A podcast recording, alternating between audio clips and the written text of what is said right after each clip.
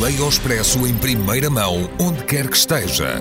Assine o Expresso Digital e tenha acesso a todos os conteúdos exclusivos e leitura antecipada do semanário às 23 horas de quinta-feira. Apenas 1,35€ por semana, durante dois anos. Todas as vantagens em expresso.pt barra assinatura digital. Expresso. Liberdade para pensar.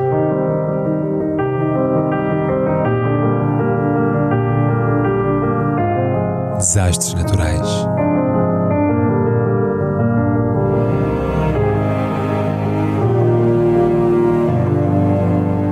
Por António Araújo.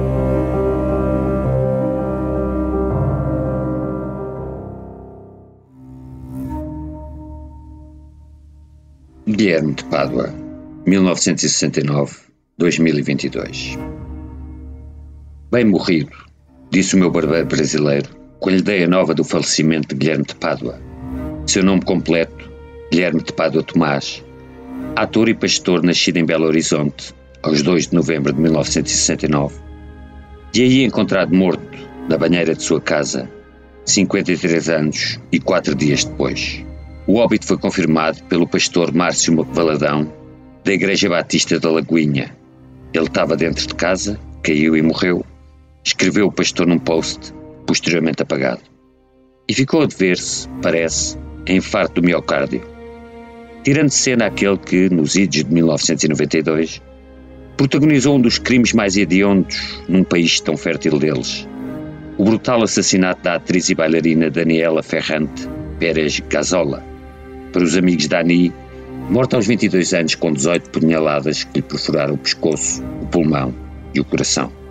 O homicídio fora motivado pelo ciúme e pelo desejo, que Pádua nutria, de um papel de maior relevo em De Corpo e Alma, a 46 das novelas das oito, que, desde 1965, a TV Globo exibe no seu horário mais nobre, logo a seguir ao Jornal Nacional, sabe iniciada com o ébrio e marcada, nos anos 1970, por sucessos como Selva de Pedra ou Dancing Days, e na década seguinte por Água Viva, Rock Santeiro, Vale Tudo e Tieta, a que se juntaram, no decênio de 1990, Rainha da Sucata, O Rei do Gado, A Indomada ou Por Amor.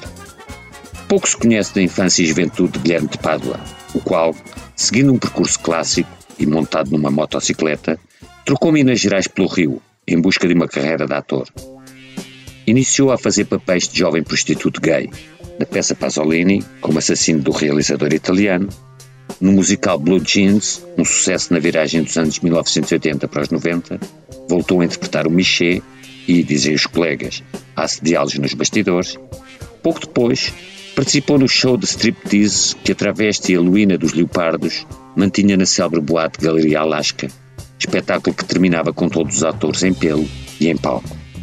E a seguir entrou em Via Rápia, drama alemão de 1989, em que, na qualidade de José, contata Frank, um comissário de bordo da Lufthansa, que regressara ao Brasil em demanda de Mário, nome de guerra de um garoto programa que o contaminara com sida.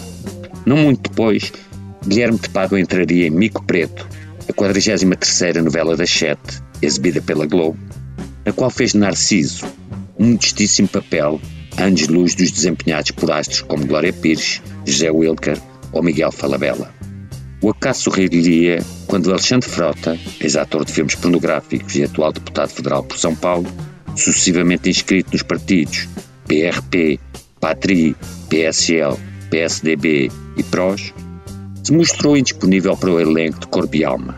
E a argumentista Glória Pérez e o realizador Roberto Palma o escolheram para entrar naquela novela, cujo enredo aborda temas como o transplante e a doação de órgãos vitais, a inversão de papéis de género e o striptease masculino, a morosidade da justiça brasileira e a inadequação do Código Penal para lidar com crimes violentos.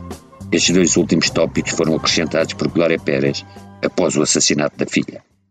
Entretanto, Guilherme casara com Paula Nogueira Tomás, no culminar de um escaldante romance em que ele tatuara o nome dela no pênis e ela o dele na vulva.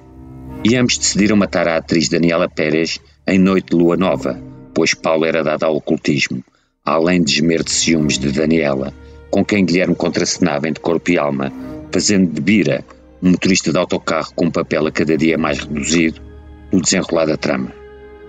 Guilherme tentara que Daniela convencesse a mãe a dar-lhe maior protagonismo na novela, mas sem sucesso, optou pelo homicídio. Em 28 de dezembro de 1992, o casal emboscou Daniela num posto de gasolina, no Rio. Guilherme deu-lhe um soco e o obrigou a entrar no seu Volkswagen Santana, que Paula conduziu até ao Mactagal na Barra da Tijuca, onde se encontrou com Guilherme, que, entretanto, seguira ao volante do Force Core da atriz. Aí, na Tijuca, deram-lhe 18 facadas no corpo, responsáveis, segundo o laudo pericial, por 16 a 20 ferimentos concentrados na região mamária, com 8 perfurações no coração e 4 à zona do pescoço. Enquanto o cadáver não foi encontrado, Guilherme chegou a ir à delegacia da polícia confortar a mãe e o marido da vítima. Mas seria tramado por uma testemunha ocular que, num cúmulo de clarividência, anotara as matrículas dos veículos suspeitos. Acabaria preso, mas logo a seguir libertado por ilegalidade da detenção. Depois andou foragido uns dias até ser definitivamente capturado e, em janeiro de 1997, condenado juntamente com Paulo a 19 anos e 6 meses de cadeia por homicídio qualificado com motivo torpe, dos quais cumpriria cerca de um terço da pena, sendo solto em outubro de 1999, o que motivou grossa polémica, já que o assassinato de Daniela, famosa e mignone, provocara fortíssima comoção nacional, quase relegando para segundo plano outra notícia do mesmo dia, a da demissão do presidente Collor de Mello, afundada em escândalos de corrupção e com uma inflação de 1.200% ao ano. À conta daquele homicídio, o Congresso chegou a debater a reintrodução da pena de morte no país e fez aprovar uma lei tornando o homicídio qualificado crime hediondo, com um regime carcerário mais severo. Em março de 2006, Guilherme separar-se de Paula Tomás para casar com a produtora de moda Paula Maia, 14 anos mais nova, da qual se separaria em 2014, com a ex-mulher a acusá-lo de ser um grande manipulador. Casaria de terceira vez, desta feita com a maquilhadora Juliana Lacerda, em março de 2017, ano em que se tornou pastor da Igreja de Lagoinha, em Belo Horizonte, definida como uma mega igreja batista multisite, famosa pelo seu ministério de louvor Diante do Trono, grupo musical dirigido pela pastora e cantora Ana Paula Valadão, que já vendeu 15 milhões de discos e, em 2003, tem um espetáculo para 2 milhões de pessoas, só superado pelo Rock in Rio. Em agosto passado, Guilherme publicou no YouTube um vídeo em que pedia perdão a Glória Pérez, gesto logo considerado da maior hipocrisia, pois, ao que parece, visava minorar os devastadores efeitos de um documentário da HBO sobre o homicídio de Daniela. Em 2020, destacou-se numa manifestação para o Bolsonaro, de quem era, obviamente, apoiante declarado e confesso.